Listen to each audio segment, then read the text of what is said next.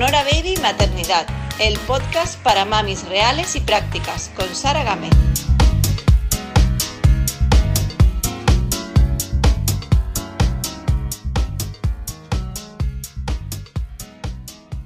Hoy nos reunimos en el podcast eh, Sonora Baby Maternidad tres mamás que somos mamás de mellizos y tenemos familias numerosas. O sea que esto, os podéis imaginar lo que nos ha costado eh, cuadrar la fecha y la hora, porque bueno, son muchos niños entre las tres.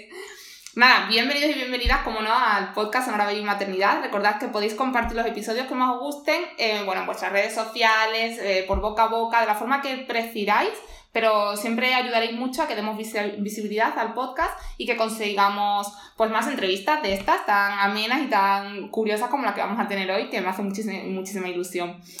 Y bueno, me hace mucha ilusión porque tengo conmigo a Elena y Ana, que son dos amigas asturianas, creadoras del blog Cuando pares a pares, que seguro que os suena. Y es que me hace ilusión porque el caso de Elena y Ana eh, es un poquito similar a, a, mi caso, a mi propio caso, porque Elena y Ana son amigas desde hace mucho tiempo y resulta que en casualidades de la vida o el destino eh, tienen, ambas tienen mellizos y tienen familias numerosas. Y es un caso muy similar al que me ocurre a mí, que mi mejor amiga, que muchos lo sabréis, está embarazada de mellizos eh, teniendo ya un niño mayor y entonces es un caso muy similar al mío también, siendo mi mejor amiga de hace muchísimos años y tal. Entonces, bueno, me emociona muchísimo este caso y me gusta mucho, lo veo como muy afín al mío y, y entonces empatizo muchísimo con ellas. Nada, las presento directamente. Ana y Elena, bienvenidas y gracias por aceptar la invitación al podcast. Perdón, al podcast. Gracias, buenas tardes. Buenas. Bueno, chicas, eh, no sé si queréis añadir algo a la introducción, algo que queráis comentar sobre vosotras. No, la verdad que nos hemos presentado bastante completa, eh, o sea, bastante completamente. Elena y yo somos amigas pues desde, los cuatro desde años. primero de preescolar. Nos, nos conocimos en el cole. Sí. Fíjate, pues eso es precisamente lo que decía que yo, por ejemplo, con mi mejor amiga Laura, es exactamente igual. O sea, desde los 4 o 5 años somos amigas y no nos hemos separado nunca. Y es que me parece un caso muy, muy, muy curioso. Mucha casualidad, sí. Sí. ¿Y, ¿Y qué edades tienen ahora vuestros hijos? A ver, los míos tiene. Yo soy Elena, ¿eh? Vale. Eh, el mayor tiene 12, luego camino tiene 10 y los mellitos tienen 7. Ya, Ya, madre Ya. mía. Y los míos tienen eh, 8 años los mellizos, acaban de cumplir, y el pequeño acaba de cumplir 5. Ah, bueno, entonces vuestros niños sí que son un poco más mayorcitos que, que los míos, en mi caso, Sí. por ejemplo. Si ya tenéis más recorrido que, que yo. Me podéis Ya aconsejar. más canas, sí. No, pero me podéis aconsejar muchísimo porque ahora estoy yo en pleno, pues eso, las mías tienen ahora las mellizas 19 meses y el grande tiene 5 años. Entonces Ah, estoy madre en mía. pleno. O sea, que estás todavía en el túnel. O sea, Total. todavía te queda un poquito para salir sin ver la luz. Sí hay luz, ¿no? Hay luz. Sí. Hay luz, hay luz, la hay, la hay. Ya verás bien. como más pronto que tarde la hay. Menos mal porque, bueno, sí, a ver, estoy muy contenta, ¿no? Pero es, es duro, es duro por momentos. Un niño de 5 años con su, bueno, pues sus celos, sus cosas y las mellizas por 19 meses que todavía están empezando a hablar pero no se saben expresar, están, Sí. a- a- a- acaban de empezar a andar, como quien dice, en fin, so- es un poco locura todo.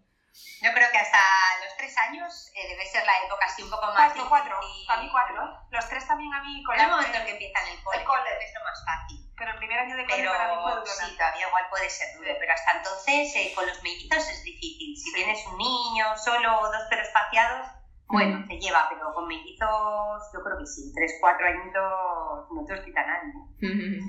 Sí, más o menos el cálculo que yo tenía, porque con el mayor es cierto que a partir de los tres años es cuando empezó, puede ser que coincidiera con el cole o con la estabilidad, no sé, la rutina más marcada, que es verdad que es cuando empezó a dormir bien, a comer bien, a, a todo ya expresarse bien, ¿sabes? Entonces eso ayuda muchísimo y espero que con las mellizas sea también un poco así, o incluso antes también lo acepto. Chicas, ¿en qué consiste el proyecto cuando pares a pares? Pues mira, el proyecto cuando pares a pares realmente fue una idea loca. de Tuya, fue de Elena, fue de Elena la idea. Eh, que le dije a Ana, "Jo, pues estaría muy guay hacer un blog, ¿no? Y Ana, que es muy echada para adelante, dijo, venga, pues lo hacemos. Ana nunca te va a decir que no a nada. No sé cómo la de las ideas, pero luego me cuesta mucho mantenerlas, pero Ana se enchufó un montón. Y la idea era, pues eso, ir contando un poco la experiencia que habíamos tenido las dos eh, a la hora de, bueno, pues de criar a mellizos, gemelos, ¿no? bueno, en el momento en que tienes dos bebés así juntos o muy seguidos, pues las pistas o algún consejillo que pudiésemos dar. Y luego, pues a partir de ahí también ahora Ana, pues le ha surgido el nuevo proyecto de, de embarazo gemelar. Eh, se ha creado una página web con un curso online junto con una matrona para poder incluso hacer lo que es la preparación, la preparación para el parto eh, un poco más focalizado ¿no? hacia, las, hacia las mamás que tienen, que tienen mellizos o gemelos, ¿no? porque parece que somos un poco las grandes olvidadas. Vas allá al curso de preparación al parto y todas van con su tripilla ahí pequeñita y te llevas con tu tripón y nadie te cuenta cómo va a ser un parto de dos. Entonces, bueno, más que nada es un poco eso. Eh, no sé, como unas pequeñas pistas, ¿no? Pinceladas de cómo estamos viviendo nuestra maternidad de, de dos para quien a quien le pueda servir, pues genial. Mm. Súper interesante y súper necesario, porque es cierto lo que decís, yo cuando iba a la preparación al parto era como todas contando su historia y todo, se, todo muy, generalizado, ¿no? Y, siempre levantaba yo la manita y decía, bueno, sí, pero... Y, y, sí, y con dos, ¿qué pasa? Y decía, bueno, muy diferente y tal, ¿no? Siempre la misma respuesta, a mí me pasaba igual. Luego te lo explico. sí, sí, total. Ana, quiero pedirte si, si, no te importa y si me puedes contar un poquito sobre el proceso hasta quedar embarazada de tus mellizas, porque, me, perdón, mellizos, eh, tengo entendido que hubo. ¿Mellizos o mellizas? Ahora me estoy yo. Mellizos, yo tengo lo mío, son todos varones. Todo, Ana es todo varones, vale. Sí. Eh, entonces, tengo entendido que hubo momentos duros que, que, me parece importante si nos puedes contar un poquito lo que viviste, porque para toda mujer que está a lo mejor en ese proceso a lo mejor le puede ayudar, que seguro que alguna, alguna mujer que nos está escuchando puede sentirse identificada. Sí, además, de hecho, muchas visitas que recibimos en el blog son de las páginas en las que hablo de estas cosas. Pues mira, yo tuve, em, o sea, yo con 20, ¿qué fue? 28, me quedé embarazada la primera vez. Súper bien, súper fácil, súper rápido y lo perdí. Me volví a quedar embarazada otra vez, súper bien, súper fácil, súper rápido y lo volví a perder. Y otra vez, una tercera vez, ¿no? Eh, bueno, la segunda vez un poco más complejo. No sé si, eh, si, queréis, si quieres que te cuente todo el rollo ahora o lo cuento en el blog, lo cuento. O sea, no, no, fue una, no fue una pérdida espontánea, fue, eh, bueno, fue un proceso muy duro. Y entonces, pues eso, eso es otra forma de infertilidad, porque también mm, cuando pensamos en infertilidad, pues pensamos en tratamientos de reproducción asistida, en, en hormonas, en medicación, que por supuesto es una gran parte de la, de la infertilidad, pero la infertilidad también es no lograr un llevar un embarazo a término. Entonces, pues eso fue lo que me pasó a mí, por tres veces consecutivas. Y ya, bueno, pues nada, la verdad que luego a la cuarta llegaron los mellizos, que imagínate, yo no me lo podía creer, y yo decía, si no he conseguido lograr el embarazo con uno, pues no lo voy a conseguir con dos. Y luego mmm, llegó el tercero y con la misma facilidad que, o sea, el, el, tercer niño me refiero, que era el quinto embarazo ya, y también fue muy bien. Y no sé, son, yo qué sé, me hicieron pruebas de todo y nunca encontraron la causa de por qué había tenido tres abortos seguidos, porque en teoría, pues bueno, dos abortos seguido se contempla dentro de la normalidad, entre comillas, ¿no? El aborto es algo muy tabú, muy, muy tabú, eh, que solo cuando te pasa a ti te empiezas a enterar de la cantidad de gente a la que le ha pasado y que es un tema que se silencia mucho, y, y, entonces, pues hasta dos abortos eh, lo contemplan como normal, o sea, tú estás allí como asustada y los médicos no le dan ninguna importancia. Pero ya a partir del tercero ya empiezan a sospechar que puede haber algún problema tuyo físico o que puede ser algún problema eh, cromosómico, alguna, alguna, algo que tengas en tu ADN o de tu pareja, en fin. En mi caso no encontraron nada, o sea, era una lotería un poco macabra, ¿no? De decir, bueno, pues sigue intentándolo hasta que lo consigas, muy, muy duro, pero bueno, llegó a los... Tardé, pues desde que me quedé embarazada la primera vez hasta que nacieron los mellizos, pues pasaron eh, casi, tres, casi tres años contando el embarazo completo de los mellizos. Así que... Y Ana, ¿en ningún momento pensaste en dejar de intentarlo? No, no, que va. No, Yo además yo decía, claro, yo tenía 28 años, ¿no? Entonces, eh, entonces, claro, yo decía, yo hacía cálculos y decía, bueno, me queda mucho tiempo todavía. Y yo decía, bueno, pues hasta los 10 y hasta los 40 tengo un tiempo para seguir intentándolo. No, la verdad que nunca me lo planteé. Yo, el tema de la maternidad, eh, como Elena, en eso también es un nexo de unión, eh, yo siempre he querido ser madre. Yo sé, soy de esas niñas que juega a ser madre, y, pero que se lo cree de verdad y tal. Entonces, para mí no, no me planteé o sea, yo no me planteaba que no lo lograra, pero decía, oye, si un día lo, no, no, lo logro, pues ya tendré que llegar a ese punto y aceptarlo, pero no lo acepté, o sea, mientras estaba ahí, en ningún momento me lo planteé, dejar de seguir intentándolo, porque no había nada que me dijera lo contrario. Eh, claro, yo lo que me imagino es a lo mejor que el, que el proceso, bueno, psicológicamente, ¿no? Que, que haya un aborto y luego debe ser muy duro. Entonces, me imagino que puede ser a lo mejor un motivo para que la mujer diga, mira, dejo de intentarlo porque no puedo... Mm, o sea, psicológicamente no estoy preparada, no soy fuerte para aguantar un, un, cuarto aborto, ¿no? En este caso, por ejemplo. Sí, sí, yo creo además que es de valientes, ¿eh? O sea, las, las mujeres que pasan por esto y llega un punto en el que dicen hasta aquí, porque yo conozco casos bastante dramáticos de muchos más abortos, y llega un día que dicen, se acabó, yo lo admiro un montón, porque creo que es una decisión muy valiente, ¿no? El decir, hasta aquí. Eh, yo ya te digo, yo si hubiera tenido que llegar, pues, pero no, no, no, llegué y no me lo planteaba. Pero es muy duro, sí, sí, porque aparte, claro, para yo, y de hecho, a ver, yo es el día de hoy que a mí cuando alguien me anuncia que, o sea, yo todavía me sigo escandalizando entre comillas, vamos a decir, cuando alguien se acaba de hacer un test de embarazo y publica te manda un WhatsApp a todos sus contactos en plan estamos embarazados, ¿no? Todavía sigo diciendo dos semanas. Pero claro, es como, pero, pero ¿qué haces tal, no? Pero, en el fondo eh, envidio eh, sanamente esa inocencia, ¿no? Porque para mí un embarazo no es igual a un bebé en brazos.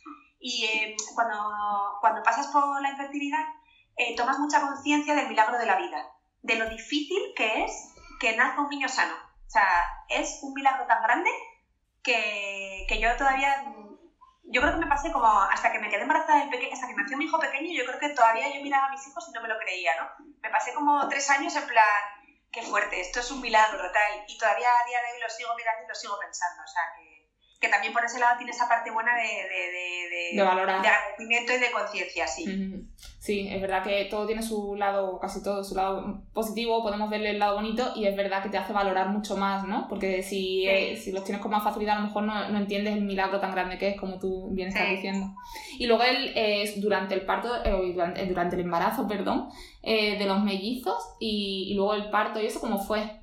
¿Fue un embarazo bueno y un parto...? Ese Eso, no sé, casi mejor te cuenta Elena su experiencia que fue un poco mejor porque no, yo no... No, no, la verdad es que yo no tuve queja, ¿eh? No, por eso, fue todo maravilloso. madre muy joven. muy fácil.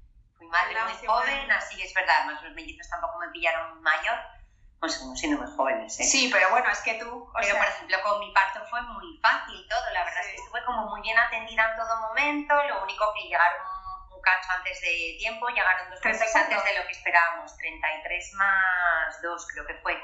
Estuve un tiempo ingresada en el hospital porque, bueno, querían nacer y los médicos no me dejaban darle salud.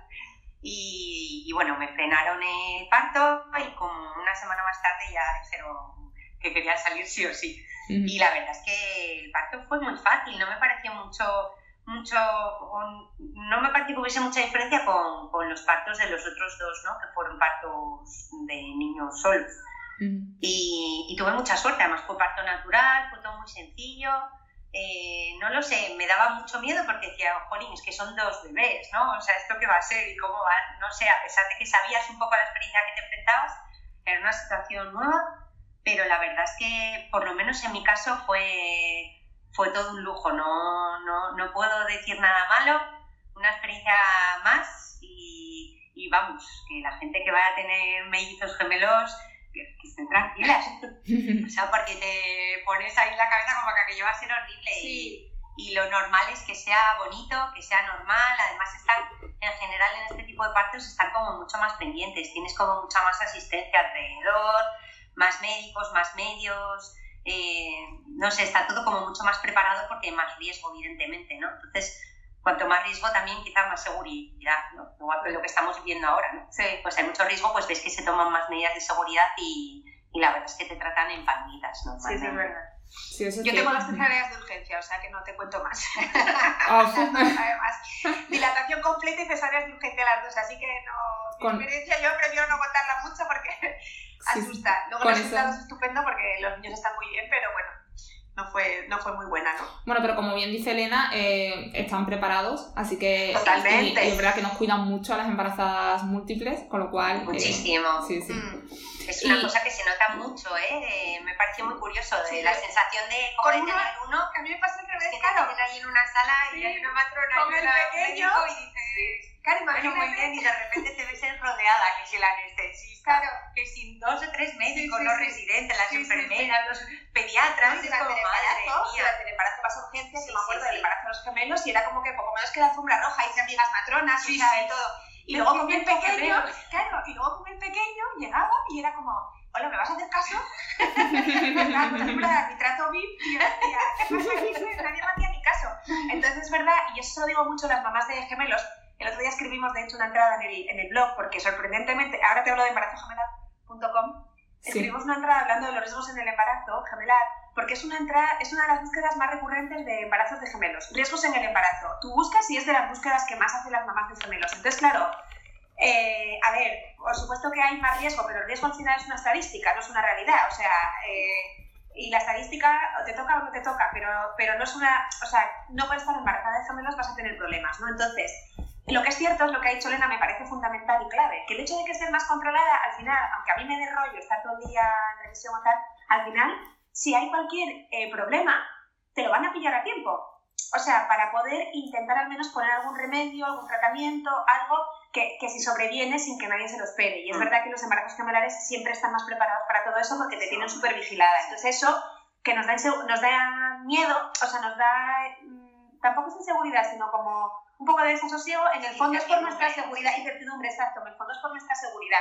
Entonces yo le doy la vuelta, ¿no? Como en plan, piénsalo por el lado de, de que si pasa algo malo te van a poder poner, atender antes. Sí. ¿Y qué encontráis mm, lo más duro de tener, de tener hijos a pares? o sea, con, eh, con, respecto al, a tener uno solo, de uno en uno. ¿Cuál es la gran diferencia negativa? Primero vamos a hablar de la negativa. Yo creo que esto, esto tiene que contarlo Elena o tú misma, Sara, que lo has vivido porque tú también tienes mayor. Sí, tú tienes una, uno de 5 años y luego los de las mellitas de 19. Claro, yo en mi caso no valgo porque yo fui primeriza con gemelos, eso es. Ah. Yo me acuerdo la primera vez que siempre lo digo, la primera vez que vinimos a ver a Ana a casa después que naciesen sus, sus mellizos, nos abrió la puerta a su marido. ¿Y estabais embarazadas vosotros? Nosotros estábamos embarazadas y me encontré con un tío con unas ojeras, o sea, es que no, no, tenía ojos, tenía ojeras directamente, se le había caído todo el pelo, estaba pálido, o sea, aquello era una cosa que yo me quedé impactadísima, y yo, oye, tener gemelos, yo no quiero tener... No, yo, claro, yo viví mi maternidad de, bueno, te llega uno, qué bien, bueno, padre, tal, súper tranquilidad. Además, sí, son muy buenos, han sido niños muy buenos, tardarán un montón en caminar, entonces, claro, es como que fue todo muy fácil, ¿no? Y de repente vi a, Borja y digo, ¿qué es esto? Yo no quiero tenerlo. fue una sensación, estaba agotado, estaba agotado. Entrabas allí, era un caos, el biberón, las mantitas, no sé qué, uno lloraba, lloraba el otro me dio una sensación como súper caótica, ¿no? De madre mía, esto tiene que ser muy duro. Ahora cuenta tu versión de tu diferencia, que yo creo que tú eres claro. subjetiva, que lo tengo al revés. pero yo, bueno, no sé, supongo que será lo mismo que te, pasa, que te pasa a ti, Sara. Yo creo que cuando tienes el primero, pues relativizas mucho las cosas después con los siguientes, ¿no? Sí. Y claro, cuando ya has tenido dos delante y ya no te quedan manos y encima te vienen más, pues dices, bueno, pues a lo que sea. Y, yo creo que te lo tomas de otra manera. Yo creo que lo difícil es que, es que vengan a pares de, de primera. Sí, totalmente. Y ya te pillan de nuevo. O sea, sí, sí, sí. y esterilizar biberones, que si esterilizar chupetes, que mm. No sé qué, que si lo. Bueno, compra pañal, ¿no sabes qué? Carrito, no, bueno, es horrible, es como un mundo aquello. De repente dices, ¿qué es esto? Encima, como por dos. Y, todo, es, y todo es muy importante porque piensan que los niños se pueden Claro. Y yo me acuerdo, yo creo cuando nacen así ya después Yo me acuerdo, sí, sí, una anécdota que yo te cuento mucho también con Elena. Bueno, eh, esto, vinieron, yo cuando estoy aquí en Asturias estoy en casa de mis padres, ¿no? Aquí en el pueblo, entonces Elena vino a vernos y ya habían nacido, eh, ya habían nacido los mellizos y los niños tenían, pues nada, un añito y pico, porque se llevan, los niños tenían cuatro o cinco meses. Era verano, entonces eh, llegan a mi casa, aparecen por allí, además ella se viene allí con los cuatro, Elena se había recorrido a media Europa con los cuatro. Total, vienen ahí a mi casa un momento, un momento. perdón, perdón que te interrumpa. Pero esto me lo tenéis que contar que se ha recorrido Europa con los cuatro. eso, que por favor, ah, que no se nos olvide, ¿eh? por favor. es una loca de coches. Ah, continúa. me viene, me viene, me aparece por allí y dice, oye, que tengo que hacer un, que tengo que, que preparar biberón para los niños. Y claro, nosotros agua mineral, encima vivir en Canarias, allí en las pandas no se puede ver el agua del grifo, no está buena y menos para los bebés, porque es agua desalinizada además. Y entonces, claro, nosotros era agua, agua de la botella que habíamos, no sé qué, y viene Elena, que voy a hacer el biberón, abre el grifo y llena con agua caliente el grifo, hace el biberón de los niños. Y Borja y yo nos miramos en plan, ¡ah! ¡Qué fuerte! Dando unos codazos pero mira lo que está haciendo. ¡Qué fuerte! Claro, yo, o sea, a ver, con mellizos de un año eres súper primeriza, todavía estás en pleno shock del primerizo. Y claro, yo veía a Elena haciendo los biberones con agua del grifo y yo estaba que no me lo podía creer. Chica, yo creo que hay ciertas cosas que llega un momento en el que dices, jolines, de verdad. O sea, Sí. es que yo creo que también hace mucho, o sea, cómo estamos viviendo la Sí. maternidad en los tiempos que corren ahora, ¿no? Que tienes como serio. muchísimos inputs y muchísima información, Sí, sí. muchísima red social y tal, y, y es como que tienes que saberlo todo, tienes que verlo todo, tienes que ser perfecta en todo y... Nos y ponemos es que mucha es que presión. esto es imposible, Así no es imposible. Sí. Cuando tienes dos niños a la vez, no, hay que vivir las cosas de otra manera y no pasa nada. Pero- están están súper sanos, Sí, súper sí. guapos felices. Pero Elena, a ver, sí que es verdad que aunque no sea de, primeriza, de primeras, la diferencia entre uno y dos No, no, es no, no tiene inevitable. nada. O sea, es- claro. Sí, sí. el curro no te lo quita nadie. No, Aunque psicológicamente lo mejor, es mucho, es mucho curro. Sí. Sí, yo diría, yo, yo diría que lo peor es eso físicamente, o sea, por ejemplo, la espalda, pues porque tienes que cargar Sí. dos, porque a lo mejor se te ponen a llorar los dos y tienes que coger a los dos porque no sabes, en un momento dado no sabes a quién coger o ese, ese tipo de cosas, mucho físico, o sea, pero totalmente Sí. lo que decís físico, Sí. porque luego es verdad, yo agradecí muchísimo que me vinieran las mellizas mm, después de haber tenido ya uno, o sea, lo agradecí Claro. muchísimo, muchísimo. Y fíjate que puede parecer al contrario porque dices, no, porque te cargas con más niños, entonces tienes tres en total, mientras podrías haber atendido a las dos primeros solas, que va, que va, no, no, yo lo que decís relativicé muchísimo, ya nada de medir la temperatura del agua de la bañera, ni con esas cosas, nada, y chupete no usaron, pero porque no, o sea, porque es que no me... ¿Sabes? O sea, es que no, no caí ni en dárselo. O sea, sea, son muchas cosas, hay mucho, pues descalzas, pues descalzas, ¿sabes? No, y con el otro no, con el otro era como en plan todo, que no le falte nada, y lo que decía, esterilizar biberones, yo con ellas no he esterilizado nunca nada. Y como decís, están perfectamente sanas y completas. Claro. sí, hay Totalmente. que vivirlo de otra manera. Que siempre que sí. Totalmente. Ahora os voy a preguntar qué es lo más bonito de tener dos bebés de golpe, con respuesta a tener uno. Algo tiene que haber bonito. Mira, para mí, eh, yo te digo de verdad, o sea, eh, cuando a mí me decían siempre, ¿cómo te apañas con dos tal? Y digo, pues mira, simplemente mis amigas de la, que tenían niños uno a la vez de la edad, de la, a la vez, yo decía, mira, yo hago lo mismo que tú, pero con la mitad de tiempo. O sea, le puedo dedicar la mitad, me divido, te divides porque no te queda otra entre los dos, ¿no? Entre el padre y yo. Pero lo que sí que es verdad es que el subidón de tener dos bebés, que tu corazón va a explotar, eso, ahí sí que se multiplica. Es decir, o sea, tu capacidad no se multiplica para atenderlos, es- eres una persona sola. Pero ese sentimiento de, ese enamoramiento que tienes cuando tienes un bebé, cuando tienes dos, es brutal. O sea, el tener un bebé y, y decir, ay, que me lo como, que me lo como, y tener otro al lado, eso es que es algo que yo creo que es lo que nos da energía para salir adelante. precio eso. Eso es lo que te da para sobrevivir, porque si no, no, no sobreviviríamos. Pero es que es que una además es todo bonito. Ay, es, una pasada. Ay, qué ricos son, es que son para comérselos, la Sí. verdad que eso... Verles Ay. ya desde pequeños ya cerca, interactuando. Bueno, los míos te dan mucho en Aprendiendo interactuar, ritmos. pero que Bueno, no es que se acercan, yo qué sé, cuando empiezan a caminar. es que O sea, tienes las sensaciones de fuera de vivir eso, no solo Sí. la maternidad, sino verles crecer como hermanos, Sí, ya desde muy guay. guay. Es muy bonito, es una experiencia Sí. muy bonita, muy bonita, muy bonita. Sí. Sí, yo iba a decir también un poco eh, lo, cuando has dicho lo de interactuar, pero me ha sorprendido que Elena ha dicho que los suyos tardaron en interactuar. No, los míos, los míos. Ana. Los míos. Y Yo creo que influye mucho que no tenían hermanos, porque yo lo vi con mi hijo pequeño, y vosotras, claro, os pasó al revés. O sea, yo, los, herma- los mellizos de Elena, por ejemplo, empezaron, yo los veía que hablaban mucho antes que los míos, que se llevan nueve meses, y los míos no hablaban nada y los, habla- los de ella hablaban ya. Y la interactuar lo mismo, los míos tardaron como hasta los 18 meses, no se hacían ni caso. Y yo creo que cuando tienen hermanos mayores, están mucho más estimulados por sus hermanos. Y, y yo creo que por eso a lo mejor cuando es de primeras tardan más, pero los niños hasta los 18 meses no se hicieron ni caso. A ver, sí, tengo algún vídeo que están como medio hablando y tal, de, y, se, y lo típico te quito el chupete y no sé qué, pero poco más. O sea, era como tener un mueble al lado, no se hacían ni caso. Qué No. curioso, qué curioso, porque las mías es verdad que de, que de hecho yo lo más bonito para mí de tener mm, eh, mellizas, con respecto a tener uno, es eh, la- cómo interactúan, pero desde muy bebés, cómo se, o sea, cuando se abrazan ellas dos, porque les sale de forma natural, no porque yo las incite a abrazarse, Sí. ya para mí se olvida todo, mi dolor de espalda, mi, mi cansancio, mis ojeras, mis noches malas, todo se olvida con ese abrazo. Porque es súper bonito, súper bonito.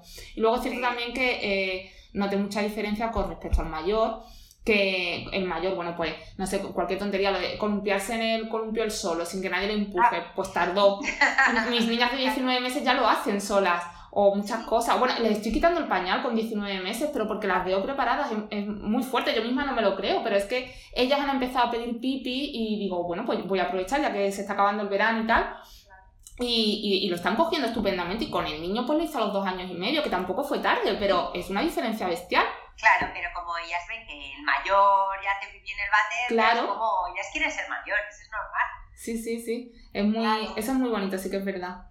¿Y qué aconsejáis a las mujeres embarazadas que ahora mismo están embarazadas de dos bebés o más? Bueno, que tienen un embarazo múltiple. ¿Qué consejo, si le tuvierais que... A ver, Elena, un consejo para esa madre embarazada primeriza de múltiples.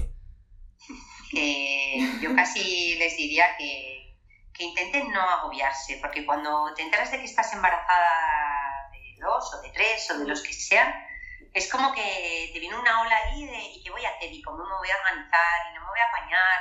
¿Y, y tengo que comprar esto? ¿Y tengo que comprar lo otro? ¿Y cómo vamos a hacer cuando vayamos a no sé dónde? Y es como que empieza, o sea, es como que te haces muy consciente de que tu vida va a cambiar mucho, ¿no?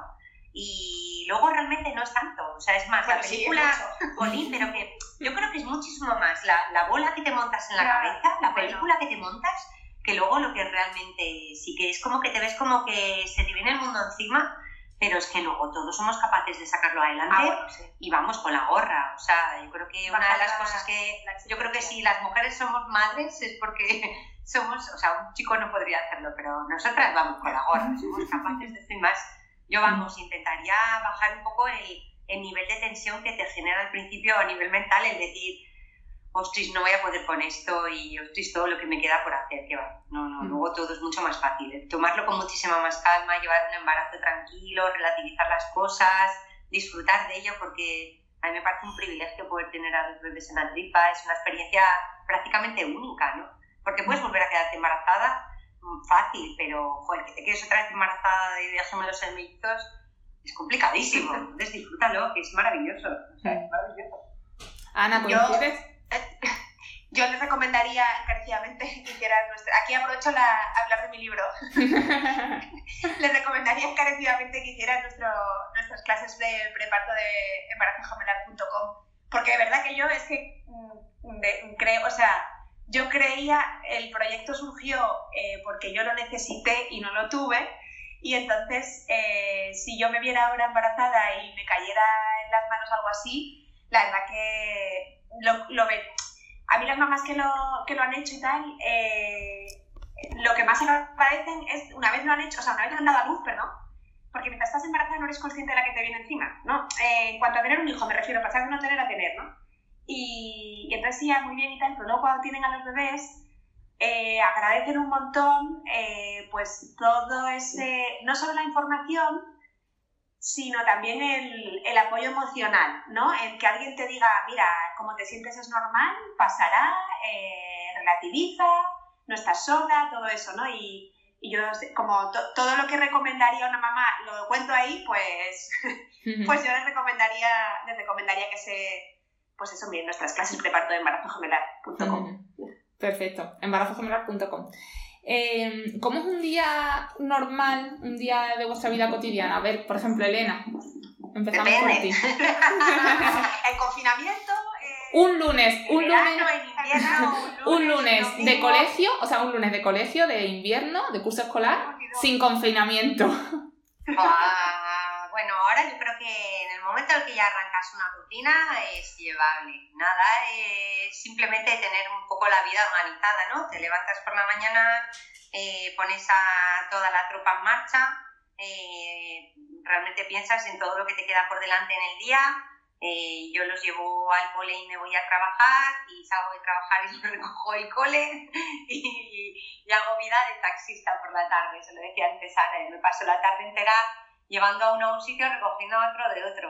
Y, y luego ya siempre intentamos todos los días pues, tener un ratillo calmados antes de cenar, eh, aunque sea un poco para jugar o para organizarnos, para hacer los deberes. eh, intento estar un poco pendiente bueno, de, de lo que puede necesitar cada uno. Y sobre todo eso, intento llevar mucha organización con mi marido en casa, la verdad es que nos repartimos tareas y, y nada, no, no, tiene mucho de especial. Lo único que sí puedo decir es que no me aburro. No, no me aburro, digo que nunca. Y que de lunes a viernes eh, yo creo que les acuesto a ellos y yo tardo, no sé, cero coma en dormirme nada más que ellos acuestan. La verdad es que, bueno, no tiene mucho de especial, pero me parece que ya es bastante, ¿eh? que con todo lo que hoy en día tenemos que hacer ya, ya me parece, vamos, un, Sí. un lujo. todo que. Totalmente. ¿Y tú, Ana, ¿qué, cómo llevas tu día a día? Pues no, bien, cuando antes del pre-COVID, eh, o sea, hace, antes del COVID, pues nada, sí, mucha rutina de. Nada, pues sí, cole, en mi caso eh, se levanta mi pantuflo, mi marido, y él prepara desayunos, prepara niños, los lleva al cole y ya luego a partir de ahí lo recojo, yo voy a trabajar, vamos a trabajar los dos y ya luego yo salgo más temprano que mi marido, entonces ya yo lo recojo y estoy por las tardes con ellos. Algún día extraescolares, otro día no, pero la verdad que durante el curso es que es fácil, salvo cuando se ponen malos, que ya cada vez menos con la edad, eh, fluye todo bastante, ¿no? Al final el colegio ayuda mogollón, la, la rutina del colegio, sí. Y luego los fines de semana yo soy bastante, a mí me pasa que yo me agobio mucho, Mm. es verdad, Elena. Y entonces a mí no me gusta, o sea, el fin de semana a mí me gusta la tranquilidad y no soy mucho de, o sea, sí me gusta hacer planes de, pues a lo mejor, yo qué sé, pues solemos ir a casa de los abuelos a comer un día, pero luego el otro, pues a lo mejor un día vamos a caminar a no sé dónde, otro día tal. Pero si nos quedamos en casa, a mí me gusta mucho estar en casa. Y mis hijos también son caseros, probablemente por, por obligación, pero no les importa, les encanta estar en casa. Porque a mí me agobia mucho quedar, por ejemplo, eh, mm, quedar a... Vamos a comer tres familias que cada una tiene tres hijos. A mí me da algo, ¿sabes? Si voy a un sitio que hay mucha gente y pierdo a los niños de vista no sé qué, yo me agobio mogollón, ¿no? Entonces yo prefiero planes tranquilos, eh, con, con poca gente, o sea, a lo mejor con otra familia que tengan uno o dos niños, o sea, soy, somos bastante, bastante tranquilos. Es decir, yo, como soy muy acelerada y muy... mm, voy con el motorín puesto ya de por sí, no necesito mucho estímulo alrededor, ¿sabes? Necesito al contrario, necesito buscar tranquilidad. En mi casa no ponemos la tele entre semana, pues porque para mantener ese... eh, ni tele ni, ni ningún tipo de pantalla entre semana, para, porque si no los niños se trastornan. Entonces, bueno, pues tener unas pequeñas reglas que vamos cumpliendo y súper bien. Luego llega el coronavirus, te meten en casa a teletrabajar durante un montón de tiempo y entonces se va todo al garete. Pero ya no me acuerdo de esa rutina, la verdad, ya se me olvidó. No El ser humano se acostumbra mucho, sí, yo solo de pensar que no podemos volver a esa rutina me genera un poquito de inquietud, la verdad. Pero bueno, que sea lo que sea. No. Eh, me, me parece importante lo que has dicho, Ana, que, que- eh, es relevante que nos conozcamos, porque por ejemplo tú, tú reconoces que eres muy activa y entonces Sí. como vas a tope necesitas alrededor calma y buscas lo que te viene bien a ti y eso yo creo que lo conseguimos también las mujeres con el tiempo y con la edad, ¿verdad? Y vamos, busca- vamos conociéndonos y sabiendo lo que necesitamos y hacemos lo que necesitamos sin obligaciones impuestas de un fin de semana por porque sí, porque... mm, eh, no sé quién me ha dicho de que quedemos o tenemos un cumpleaños y yo me impongo que tengo que ir por quedar bien o tal, Sí. sino más bien hacer lo que, lo que necesitamos, lo que nos pide el cuerpo. Total, yo Mm. soy... eh, sí, porque al final, ¿sabes qué pasa? Que, que es que si, si no se redunda en nuestro propio... O sea, eh, vamos a estar mal nosotras y cuando nosotras estamos mal, eh, nuestros hijos están mal. Mira, yo mañana voy a coger un avión de vuelta a, de vuelta a Gran Canaria, ¿no? Sí. Y yo los- cuando viajo me, me pongo me ataco, o sea, y encima mañana voy yo sola con los tres. Bueno, pues yo el día que vuelo o el día antes que estoy con maletas, yo estoy nerviosa. Y Mm. esos días antes de volar, estamos en plena naturaleza, y tenemos un cerdito detrás que está... ¿Cómo se dice lo que cerdos? ¿Eh? ¿Cómo se dice lo que hacen los No, no sé, no, No. sé cómo es. Ostras. No, que no lo sepa yo. Bueno, pues que si se oye, que queda muy bucólico. Total. que- No, no lo hemos oído al cerdito, al amigo cerdito no lo hemos oído todavía. Luego os mandamos una foto, te mandamos una foto, te mando una foto para que, para que veas Vale. Que entonces, mirad las ovejas. Total, que. que ah, eso, entonces yo eh, estoy nerviosa eh, y, y los niños están insoportables, pero están insoportables porque al final es lo que yo les estoy transmitiendo. Entonces, son situaciones que no puedo evitar, yo tengo que, o sea, mañana tenemos que volver en avión y tengo que hacer todas las maletas, ya está. Entonces, cuando son situaciones que no puedes evitar, pues ya está, no lo puedes evitar y aparte, pues yo no dejo de hacer cosas tampoco, yo no dejo de coger un avión porque me, porque me vaya a poner atacado, no me gusta hacer maletas. Pero sí que es verdad que hay otras cosas que si me alteran, yo con eso soy bastante consciente de mi forma de ser y de cómo, y de lo que me altera y lo que no, y es algo que yo creo que te da la edad y que estoy contenta de reconocerlo y de saberlo. Ay, me encanta, ¿eh? ¿No soy en las ovejas ahora? No, yo no las oigo. No las oyes. Qué Ah, pena, qué pena. Pues eso. y entonces, pues eso, que sí, que yo creo que es muy importante mirar por nosotras y no estamos siendo egoístas, que es que las madres arrastramos una lacra muy, una, una carga muy pesada, ¿eh? que los papás no arrastran. Sí, y no yo creo que tenemos que pensar, cuando vayamos a echarnos una carga de esas, pensar, ¿el papá estaría igual que estoy yo ahora o estaría más tranquilo? Y si él está tranquilo, yo también, porque tengo que ponerme yo encima todo esto, ¿no? Que somos mucho de, Mm. de castigarnos. Pues iba a preguntar precisamente en una pregunta un poquito más adelante, pero ya que la habéis sacado, lo de castigarnos, eh, ¿cómo lleváis la culpa? A ver, por llevar un Ana, tú que estabas hablando, ¿cómo llevas tú la culpa? Eh, bien, gracias. Hombre, es que las madres somos mucho de culpabilizarnos, Horrible. de autoflagelarnos y esas cosas. Horrible. Mira, yo, ¿sabes qué pasa? Que yo me autoflagelé tanto el primer año de los, de los mellis, tanto, tanto. Primero porque no había sido parto vaginal y ya, mira, cesárea, no sé qué, me robaron mi parto. entonces- Y venga, yo era- también en las hormonas y eso, ¿no? Y luego la lactancia, ¿no? Lo mismo. Yo lactancia fue nada, lo intenté con los mellizos, no pude y yo me castigué muchísimo con eso, pero a unos niveles que ya llegó un día que dije, pero vamos a ver una cosa, que mi- lo, lo que te decía del papá, ¿no? Digo, a ver, su padre no, no siente ningún tipo de pena porque sus hijos no hayan podido tomar apenas leche eh, materna. Él está preocupado. Él tiene algún tipo de trauma. Ay, mis hijos. No, pues entonces si él no está preocupado. Él los quiere tanto como yo. Pero lo vimos como un fracaso de mi cuerpo ha fallado, he fallado yo, no intenté todo lo que podía, tal. Y entonces yo creo que me machaqué tanto ese tiempo y caí tan bajo que mm, cuando luego subí para arriba, la culpa sigue estando ahí y va a estar siempre ahí. Pero es verdad que yo ya lo he aprendido a gestionar y la llevo mejor. Me he vuelto un poco mala madre, ¿eh? Por cierto, aprovecho para, no sé, yo soy muy fan del Club de las Malas Madres, entonces aprovecho para nombrarlas aquí porque a mí me ayudaron mucho a desmitificar y a quitarme mucho peso de encima. ¿Y tú, Elena, cómo llevas la culpa tú? Yo también la llevo muy mal. O sea, la llevo fatal, de culo, de hecho. Pero, Pero me encanta porque sobre soy... todo yo tengo la sensación de culpa por no...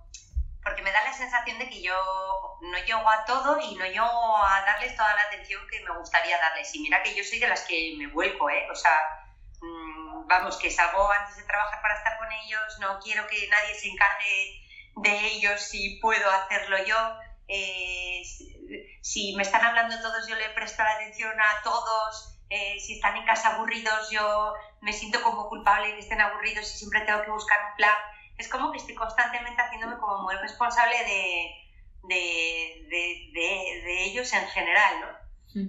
Y lo llevo mal, lo llevo muy mal. Eso sí que me agobia mucho el, el que muchas veces pues tienes que decir, jo, es que hay que bajar el listón, no pasa nada, o sea, no, no, no se van a morir, no pasa Sí. nada. Pero es algo, muy genera- es algo muy generalizado, es que todas las madres tenemos lo del sentimiento de culpabilidad y remordimiento, y por qué no hicimos esto, y por qué le hice lo otro, y porque uf, todas, todas tenemos algo de lo que nos arrepentimos, de que no nos gusta cómo hacemos. Lo bueno, por ejemplo, que tienes cuando tienes un cuando tienes gemelos, mellizos, incluso tienen ellos hermanos, es que ya no eres consciente, ¿no? Pero es que la atención que les puedes prestar ya no solamente depende de ti, sino que tienen como muchas más personas a su alrededor que pueden cubrir un poco esa necesidad eh, que tú no, no puedes abarcar, ¿no? Pero es como que no, tienes que ser tú. Tienes que ser tú la que les prestes atención, la que les des, las que juegues, la que estés, la que... Entonces, uff, te genera una angustia y una ansiedad el decir no llego, no, no, no llego a todo y no te quitas ese sentimiento de culpa nunca, jamás. Y entonces no, no has conseguido ningún remedio así mágico que nos puedas decir Bueno, no. para llevarlo mejor.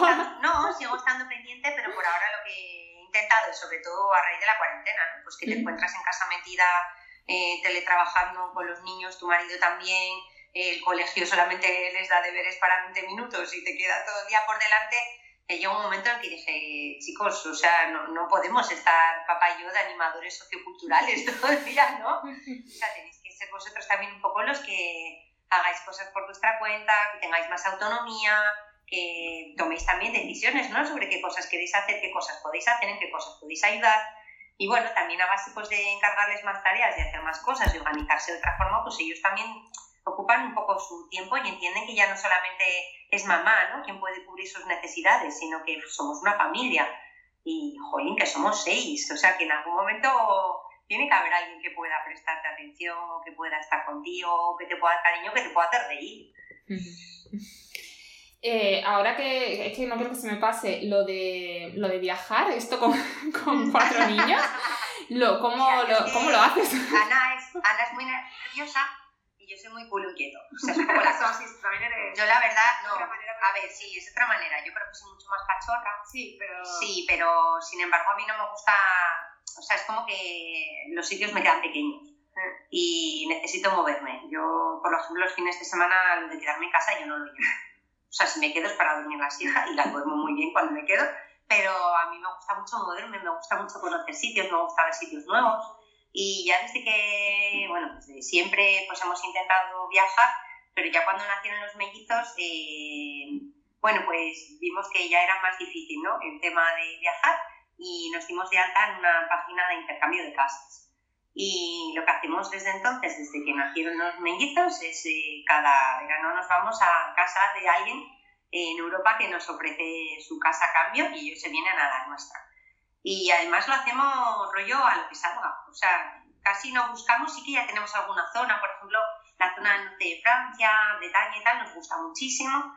Intentamos buscar por ahí, pero vamos, que el primer año que viajamos con los Mellis que tenían un año, nos fuimos a Moni, O sea, con medio de un año y Eh, dos más, ¿eh? Sí, Atención. bueno, es que los Mellis con cuatro meses les, Sí, me les acuerdo. llevamos a Vilanova de vacaciones. A ver, yo, mi- mis hijos se subieron en un avión, los tres además, con dos meses. Bueno, pero claro, no es lo pero mismo. porque era o sea, para mis hijos han movido mucho en avión, Ya. pero claro, yo no, no, ido a casa de no mis sabía padres. nada. Pero porque yo viajar con ellos he ido a los... Ahora ya más, claro. Pero Ya. de bebés yo iba a, a seguro, a casa de mis padres. O sea, es que tú te cogiste... eh, Es que yo nunca Yo viajé con cuatro Es meses que de yo, nunca, sí, fuerte, yo es que nunca he visto como una limitación el, el tener niños y viajar. A ver, sí, es un poco más cansado, pero, pero realmente es que si con lo que tú disfrutas es viajando, eh, No, no, pero es como que lo difícil desaparece. Es Sí, como sí, que total, total. pones todas las facilidades del Sí, mundo para viajar. Y eso, y hemos estado con ellos en Alemania, hemos estado en Holanda, hemos estado en Francia, bueno, por España nos hemos movido un montón. Y no habéis Eh, estado en Gran Canaria. Aprovecho no, en de Gran de Canaria no, no hemos ido todavía verana, pero porque hay que coger avión y somos muchos.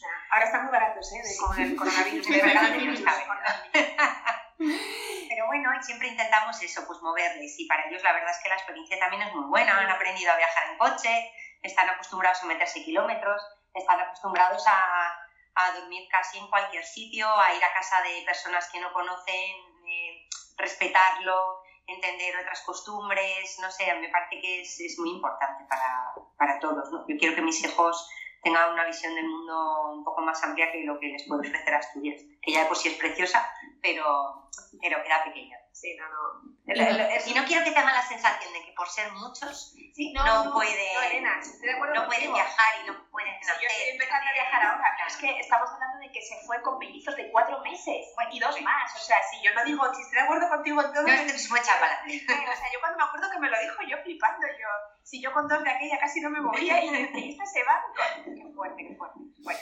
Elena, y no te da cosita, porque de todo lo que has dicho, yo, yo coincido con Ana en que estoy de acuerdo con todo y yo también soy muy de llevarme a los niños, yo también los he movido mucho, pero. Y en coche no me da miedo, pero coincido en que con cuatro meses es una pasada, más que nada porque yo pienso logísticamente la de cosas que tengo que Eso. llevar.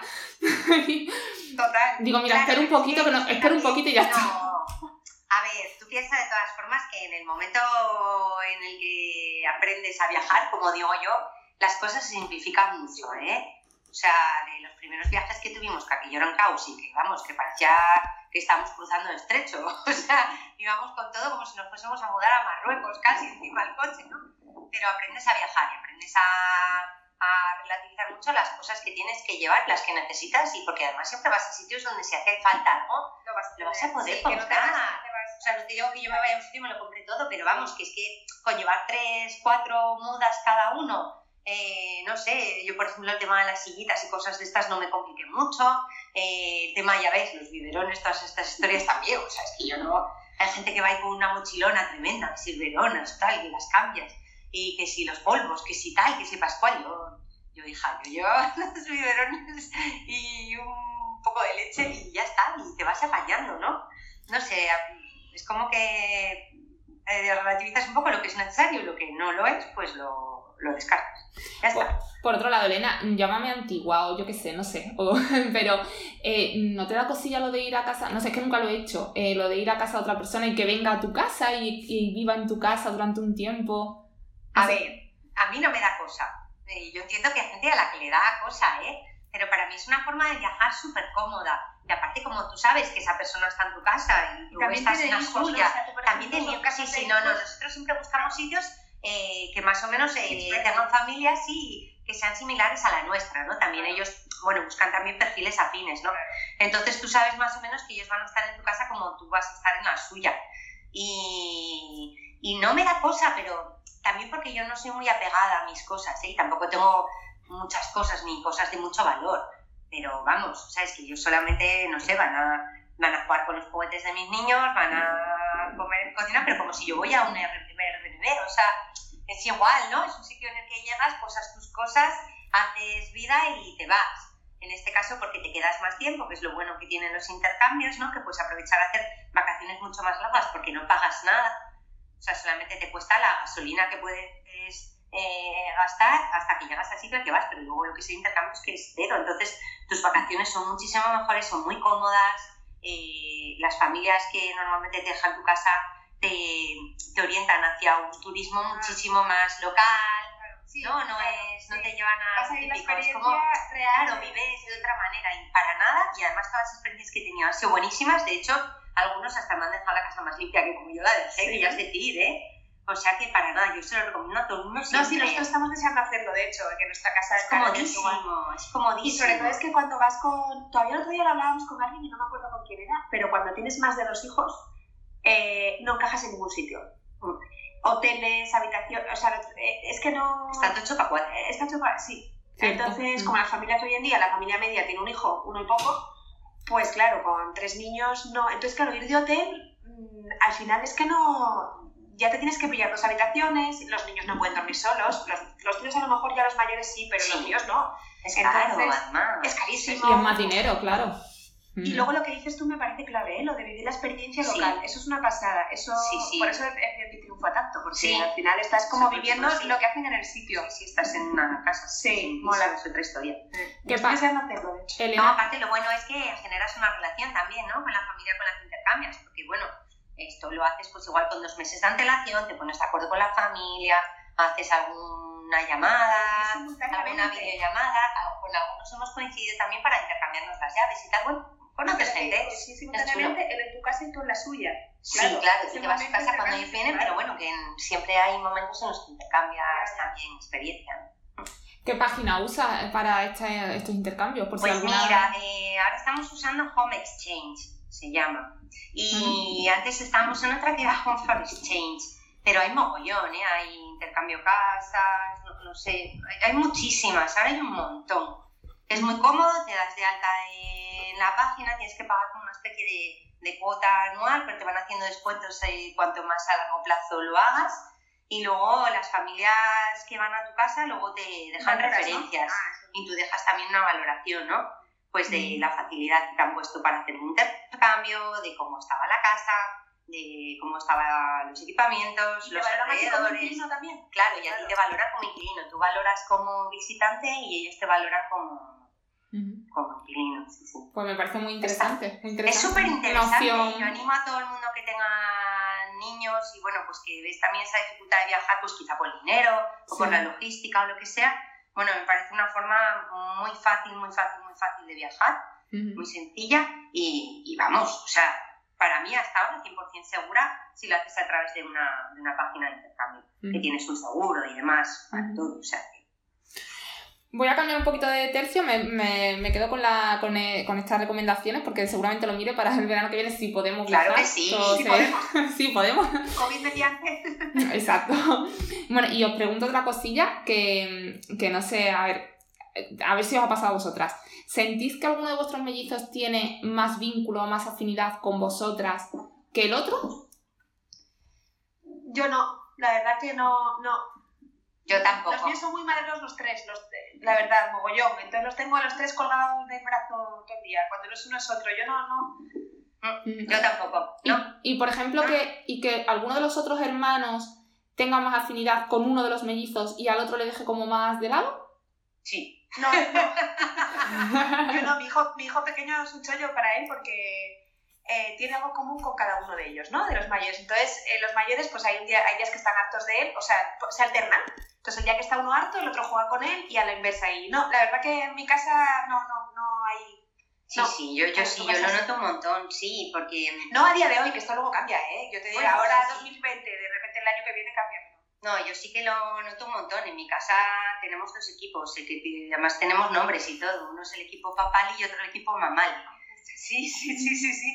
Entonces, uno de los mellizos, bueno, Juan, el pequeñito, engancha muy bien con Camino por carácter y son muy parecidos a Willy, a su padre. Y, y luego Elena, que es la otra melliza, se lleva muy bien con el hermano mayor, con Luis, y los dos tienen un carácter súper parecido al mío. Entonces, si tienen que hacer piña, las hacen así, las hacen eh, como a pares, pero separados entre ellos. Luego entre ellos se llevan súper bien los mellizos, pero, pero es como que cada uno tiene un hermano mayor de, de referencia. Sí, sí. Sí, es que lo preguntaba porque he escuchado varios, varios casos ya de esto y digo, no sé si se cumplirá siempre, yo lo voy preguntando, voy haciendo mi, mi media. Sí, sí, sí, está claro, pero bueno, yo creo que es como cuando tienes un grupo de amigos, ¿no? Que te puedes llevar bien con todos, pero siempre hay uno con el que tienes más afinidad. Pero sí que es verdad, ¿eh? que con los hermanos se nota un montón. Mm. Y ahora otra pregunta, eh, a ver, eh, a ver si sois sinceras también. Eh, porque, claro, lo, lo, que queda guay ahora, hoy en día, es decir que sí, pero a ver qué me decís. ¿Practicáis la crianza consciente, lo de evitar decir no a, a vuestros hijos, hablar desde la calma y todas estas cosas? Mira, lo estábamos hablando justo antes vamos a quedar fatal. A ver cómo lo decimos. Mira, somos las reinas del no. Yo creo que el no, a ver, yo mi, mi forma de, de, Yo he leído mucho sobre educación, soy muy, muy como dice Elena, muy motivada. eh, eh, yo, a ver, yo creo que la vida es dura, pero es muy bonita. Entonces, la, el hogar es una preparación para lo que viene después. Entonces, eh, yo creo no sé, la vida está llena, o sea, desde que salen a la calle está llena de nos, ¿no? O sea, es no para todo, hay normas que cumplir, con lo cual no puedes cruzar donde te apetece, en clase no te puedes levantar cuando quieres, no puedes hacer lo que tú estás, no. Entonces, en casa yo practicamos mucho el no.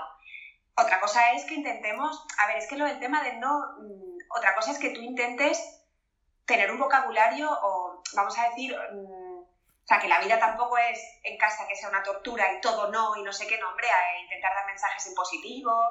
Eh, no sé si me explico, pero sí, yo luego sí. el no, yo creo que es muy necesario. O sea, no es que yo lo, es que lo practico mucho, de hecho, y cada vez más, ¿no?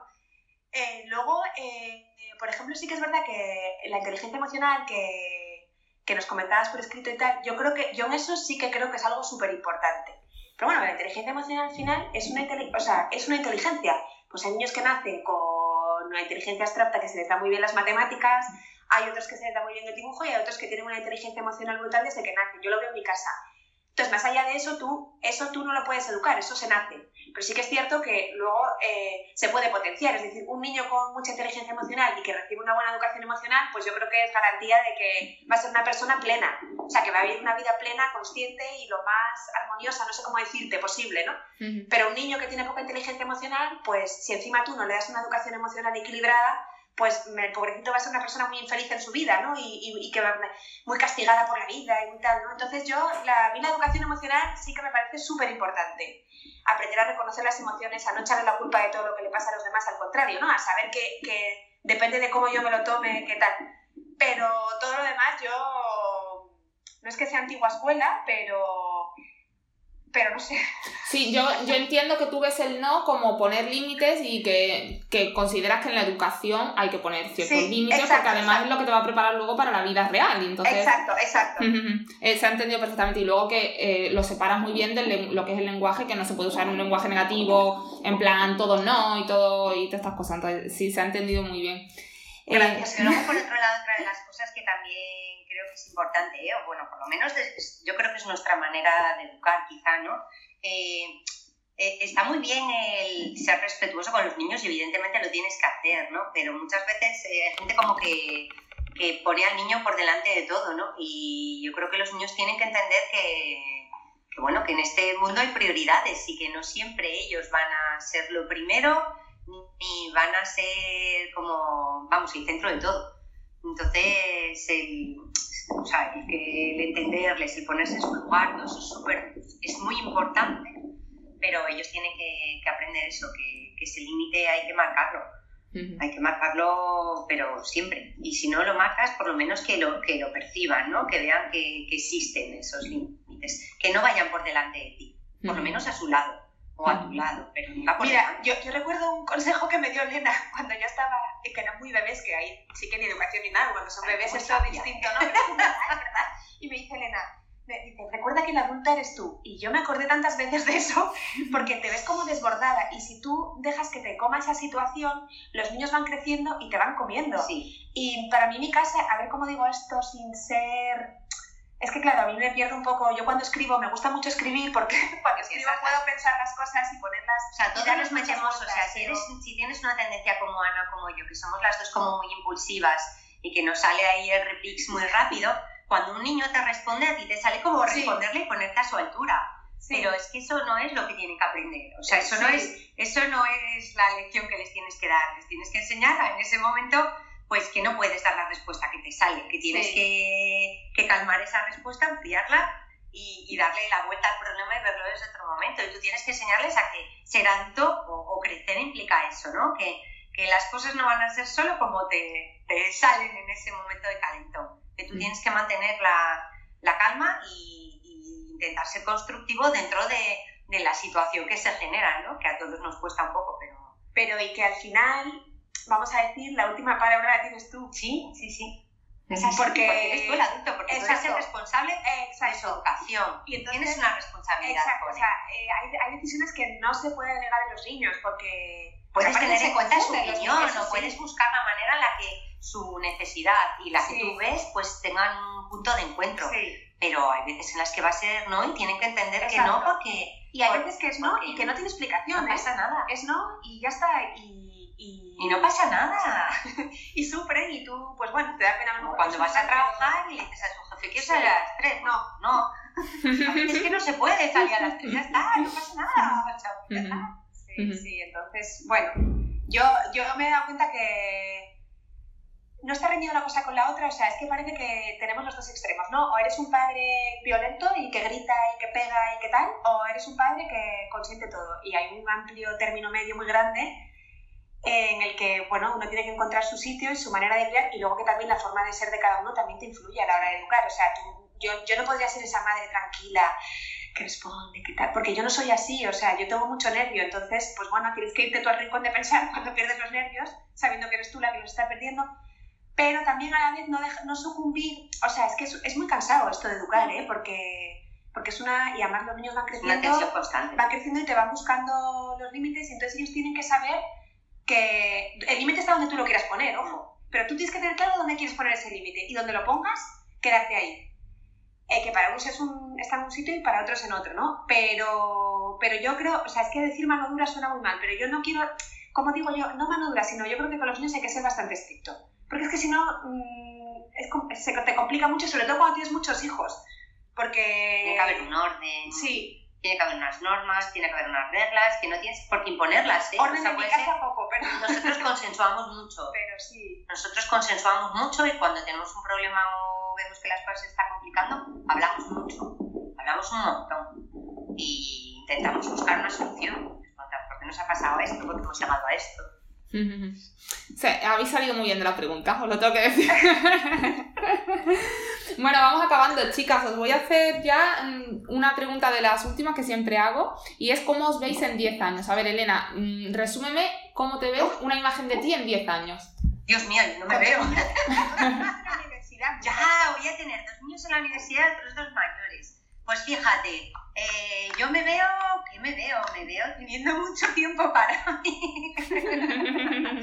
me veo teniendo mucho tiempo para mí, disfrutando un montón de mi tiempo, me veo descansando, me veo viajando, no sé, me, me veo, me veo muy guay, ¿eh? me gusta dentro de 10 años, pero no porque no me guste como estoy ahora, pero porque creo que todas esas cosas que ahora no puedo hacer, eh, no, no se me van a pasar las ganas de hacerlas, ¿no?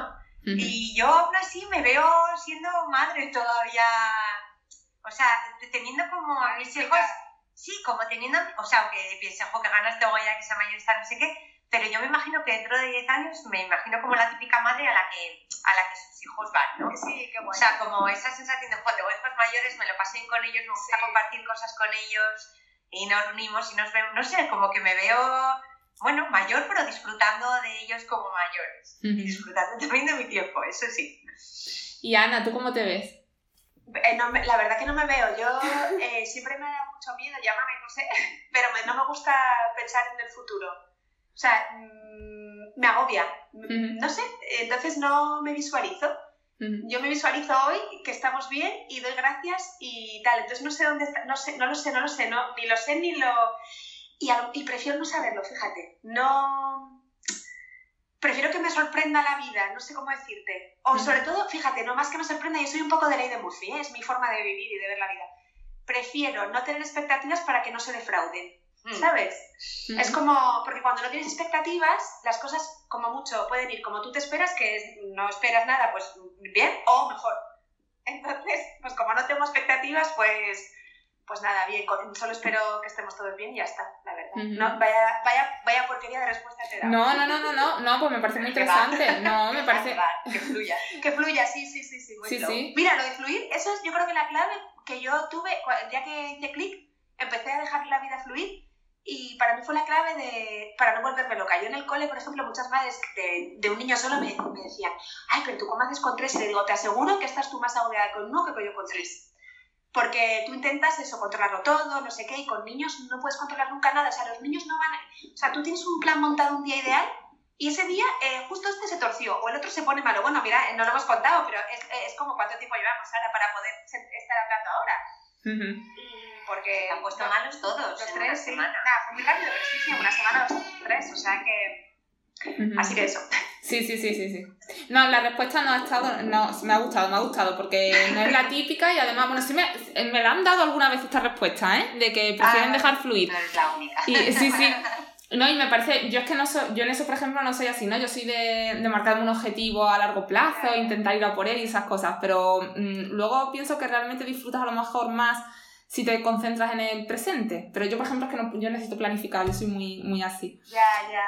No, Eh, no, yo creo que para nada. ¿Y dónde podemos encontraros? Ya acabando la entrevista. Decir, a ver, eh, Ana, tú, eh, cuéntame, ¿dónde estás? Nos han Bueno, mencionado... estamos, estamos resúmeme en, todo. a ver, cuando pares apares tenemos nuestra web, cuando Vale. pares y luego en, en- Instagram estamos y en Facebook y tenemos página, te- para que en Twitter no hacemos nada. Y luego estamos en embarazogemelar.com eh, que también tiene redes sociales, son muy fáciles porque son igual que el nombre de la página, eh, Embarazo Gemelar se llama, eh, también en Instagram y en Facebook. Vale, y cuando pares a pares también en todas las redes el mismo nombre, Sí, ¿verdad? Sí, cuando exacto, aparece cuando pares en apares. Instagram sí, sí, Facebook. es fácil, es fácil de encontrar. Perfecto. Elena, ¿tú algún sitio más que tengas? O- No, la verdad es que no, de hecho ahora estoy en Elena, un el modo. Elena en LinkedIn con, con- cuelga cosas súper interesantes con su perfil personal. a nivel profesional. Es nivel profesional, pero es súper interesante. bueno, yo me he dedicado a recursos humanos y me gusta mucho la gestión de personas. Y sí, sí, sí Pantuflo es súper fan mío, de Sí, hecho. sí, mi marido, sí. Sí, no, me gusta, porque me gusta mucho mi trabajo y me gusta mucho darle vueltas, ¿no? Al enfoque de la gestión de, de personas. Entonces, bueno, Elena Aguirre Alonso, si me queréis buscar por LinkedIn, pero vamos, no soy muy activa, ¿eh? Cada vez soy menos activa en las redes sociales, cada vez me dan más miedo. Uy, bueno, esto da para otro podcast, me parece. Lo siento, pero eso es todavía para otra cosa, pero sí, cada vez, cada vez me da más miedo. Pues mira, pues otro día os invito otra vez a, a otra vez al podcast y, y me habláis sobre. Es que se han quedado muchos temas, o sea que lo que pasa es que hemos completado la hora y, y ya tenemos que dejarlo aquí, pero. Sí, sí, nosotras encantadas. Como ves, no nos gusta nada hablar. no. Nos hemos juntado tres que, que nos gusta mucho, nos gusta charlar, sí. Bueno, pues nada, muchísimas gracias de nuevo por compartir vuestras experiencias. Muchas gracias a ti por contar con nosotras. Gracias, Sara. Muchas gracias. Ha sido muy agradable. A vosotras, muy agradable también. Y nada, estamos en contacto, haremos más cosillas juntas seguro. Qué bien. Eh, a los oyentes, nada, recordaros que, que podéis compartir este episodio y que os mando muchos besitos, muchos besitos y os espero el próximo episodio.